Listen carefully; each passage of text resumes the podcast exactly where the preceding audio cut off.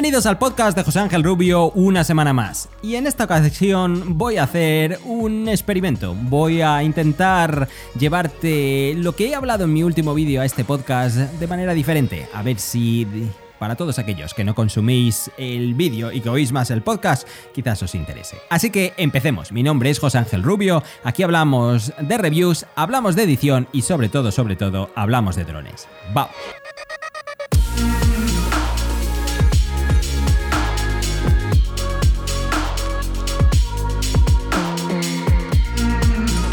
Así que, ¿a qué te refieres con eso de que vas a hacer un experimento? Bueno, pues eh, en esta ocasión quiero contaros una historia, una historia que me impactó al extremo cuando la escuché, una historia que le puede pasar a cualquier dronero, un dronero como tú, que vuelas en un lugar pensando que no va a pasar nada y que los acontecimientos pueden girar de forma que te lleven a una experiencia realmente dramática. Es lo que le pasó a un simpático canadiense llamado Chris Hughes, que sale en el canal de eh, Chris Howe. Te dejo todo esto en la descripción de este podcast por si lo quieres oír en primera persona. Y me ha impactado tanto que he decidido traducirla y contárosla en mi último vídeo. Y también lo voy a contar en este podcast para que quizás puedas sacar algo en claro y aprender de esa experiencia. Allá vamos. Pues el tipo estaba de vacaciones en La Habana, en Cuba. Esta historia es de hace aproximadamente unos cuatro años, donde los drones no eran muy populares, donde ver un Phantom y mucho más en lugares como Cuba era la cosa más novedosa del mundo. Así que él se fue para allá, en un viaje de vacaciones con amigos locales, y en un momento dado, cuando estaba en el centro de la ciudad, vio dos edificios que le parecieron espectaculares. Aquí iba a hacer un plano impresionante, iba a hacer un drone que no se lo iba a saltar un gitano. Dos edificios que tenían unos murales del Che Guevara y de Fidel Castro. Total, que el tipo saca ahí su dron, saca su Phantom, hace un drone como los miles que le hemos visto hacer a Tarsicio en su canal de Post Fly que al poco tiempo se le acerca un militar gritando y señalando al dron y diciéndole que qué está haciendo, lo obliga a bajárselo, que baje ese dron de ahí, que no puede volar, y el tipo, como siempre reconoce en todo momento en, a lo largo de esta historia, reconoce que está haciendo algo ilegal, está volando un dron en mitad de una ciudad, a pesar de que estamos hablando del 2017 y que probablemente no hubiera sido fácil encontrar cuáles eran las normas para volar drones en Cuba, a pesar de todo eso, pues el tipo decide agarrar su dron, bajarlo y esperar hacer caso al policía, que siempre era mejor que enfrentarse con él. La cosa cambia bastante cuando de repente se empiezan a acercar un montón de soldados, un montón de policía militar que le empieza a decir por qué está grabando ahí, qué es lo que está haciendo, por qué ha sacado su dron en ese momento. El tipo empieza a decir que, bueno, le parecía un entorno interesante, quería grabar por ahí con su dron y hacer algún tipo de vídeo. Pero ellos no le empiezan a creer, le empiezan a preguntar, le empiezan a decir que por qué, que diga la verdad, que por qué está grabando ahí, y el tipo no sabe más que decir, cuando ya al poco se da cuenta de a qué venían tantas preguntas. Y el hecho era que tuvo la mala suerte de que en ese edificio en cuestión donde estaba grabando estaba Fidel Castro.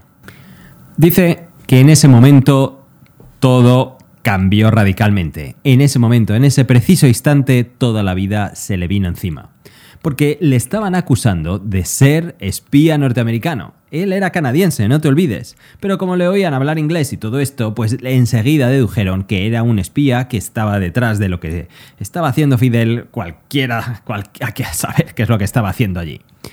Entonces, eh, le empezaron a quitar todo, le, por supuesto le retiraron el dron, su teléfono no le dejaron hacer ninguna llamada, sin decirle nada en absoluto, lo detuvieron y se lo llevaron a interrogar. Dice que el primer día fue el peor de todos, porque primero no sabía exactamente de qué le acusaban él estaba convencido que en algún momento se iban a dar cuenta que eso era un error. Él era nada más que un turista que estaba por allí y obviamente pues eh, se darían cuenta y le dejarían irse a su hotel y continuar con su viaje.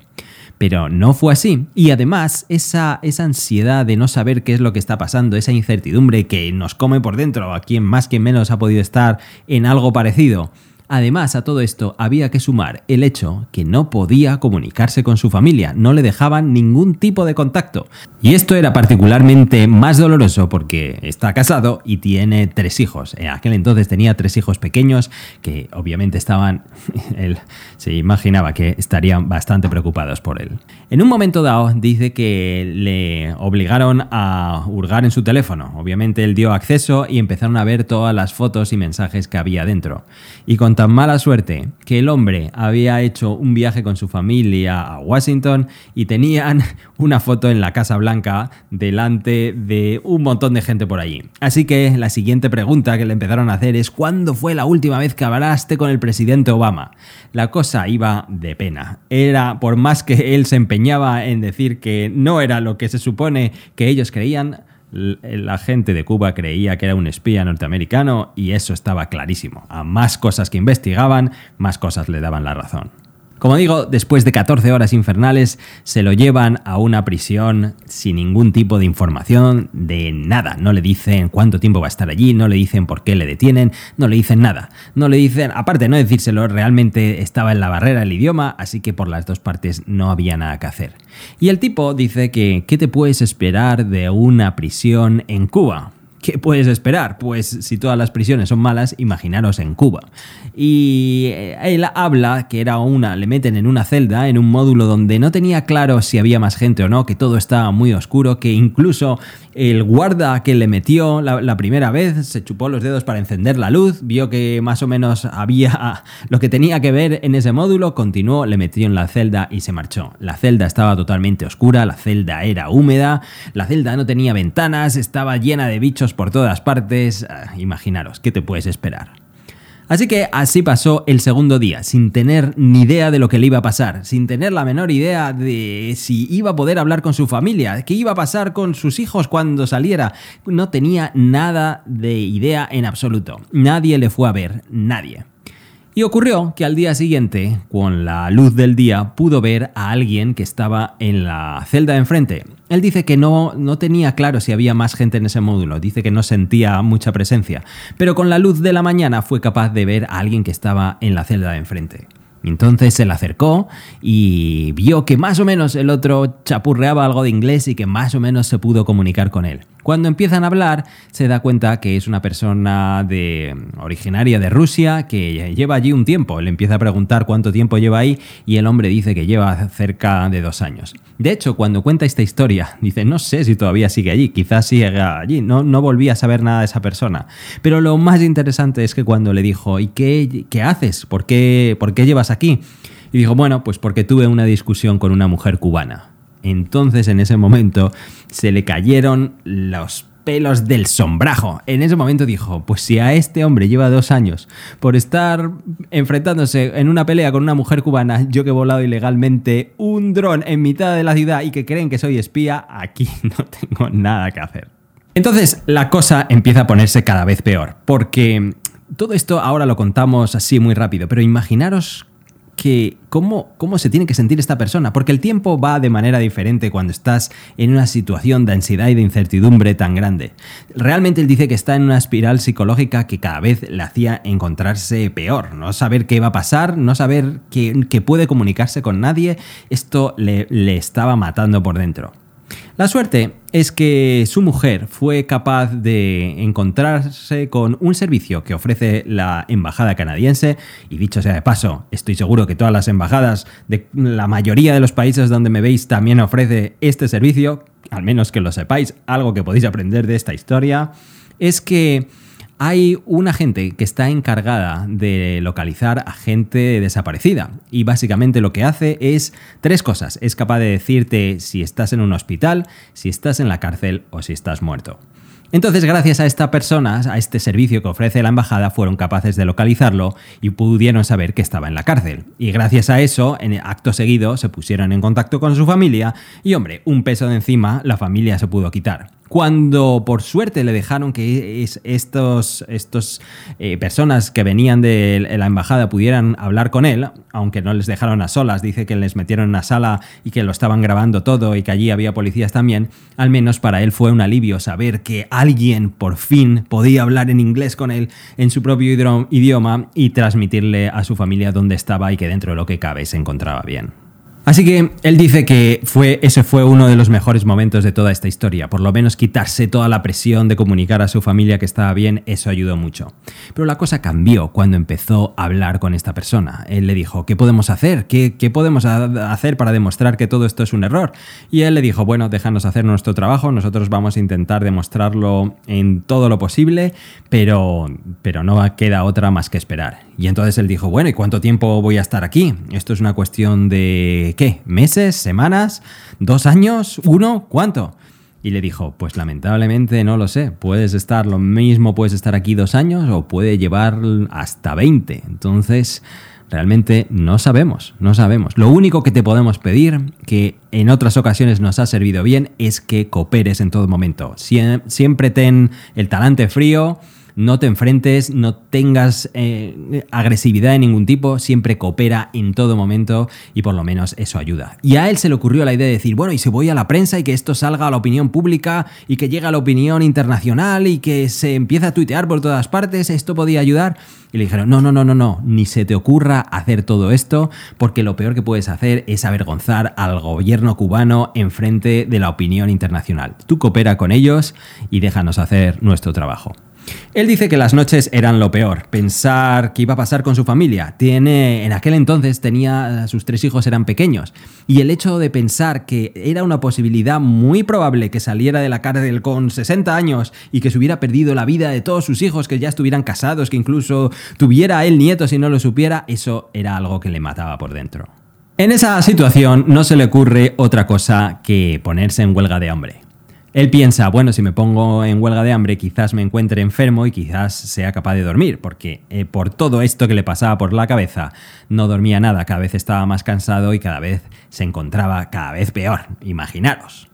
Entonces el tipo decide ponerse en huelga de hambre. Pasan varios días, cuando llega al cuarto día sin comer ni beber de ningún tipo, el guarda que estaba afuera le dijo, tienes, tienes que acabar con esto porque esto va contra ti.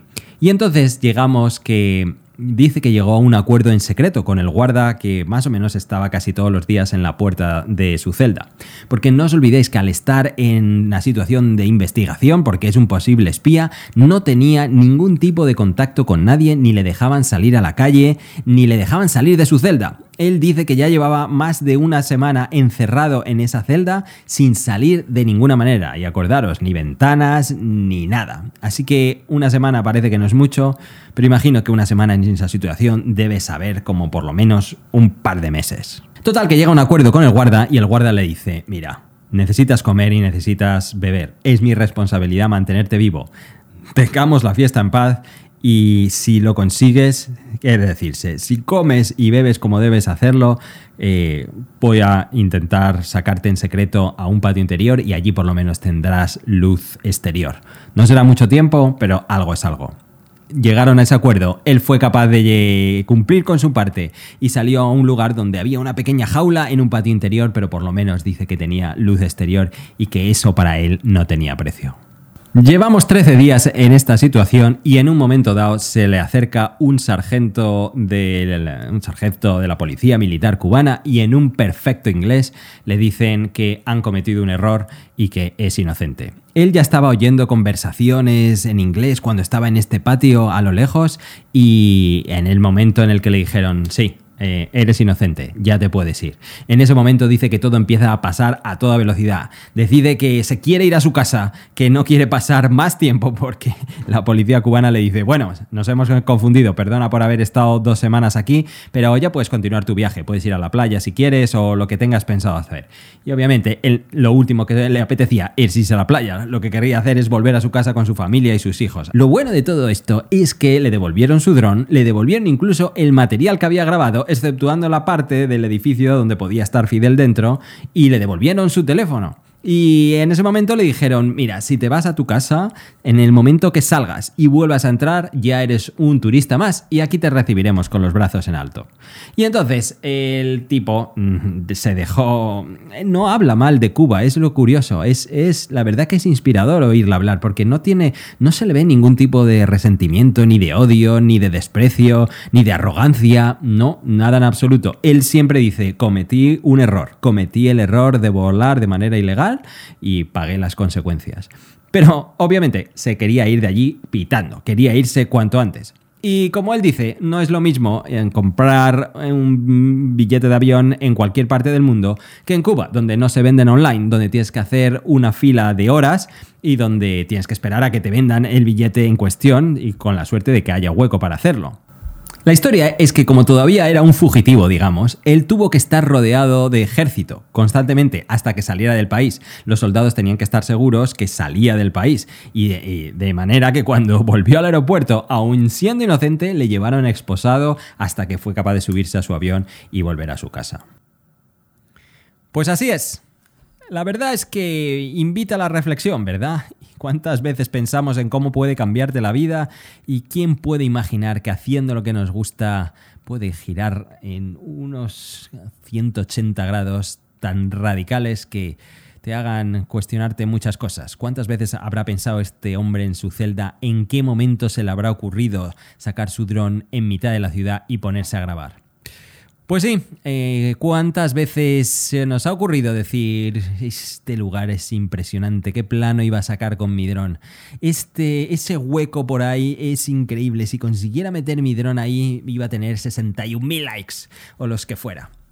Así que, mm, no sé, espero que te haya impactado a ti también, que hayas aprendido de todo esto y que lo cuentes por ahí. Cuéntalo y tómate las, las normas en serio, vuela con cuidado y ten cuidado de lo que haces porque nunca se sabe con el, giro de los acontecimientos las cosas que te pueden traer. Ahora mismo se me viene a la cabeza aquella historia de ese chaval que se fue a Corea del Norte, también vaya ideas, irse a Corea del Norte de vacaciones, pero en fin, se fue allí y lo que hizo es coger un cartel de su simpático dictador y romperlo en pedazos. Bueno, ya si no sabes de lo que te hablo, te dejo enlace en la descripción, pero la cosa acabó en su propia muerte. Le detuvieron, le torturaron, en teoría, y cuando le devolvieron a su país estaba en, unas condiciones tan deplorables que no pudo sobrevivir y acabó muriendo. Y era un chico joven, un chico que rondaría entre los 20 y los 30, no lo recuerdo bien.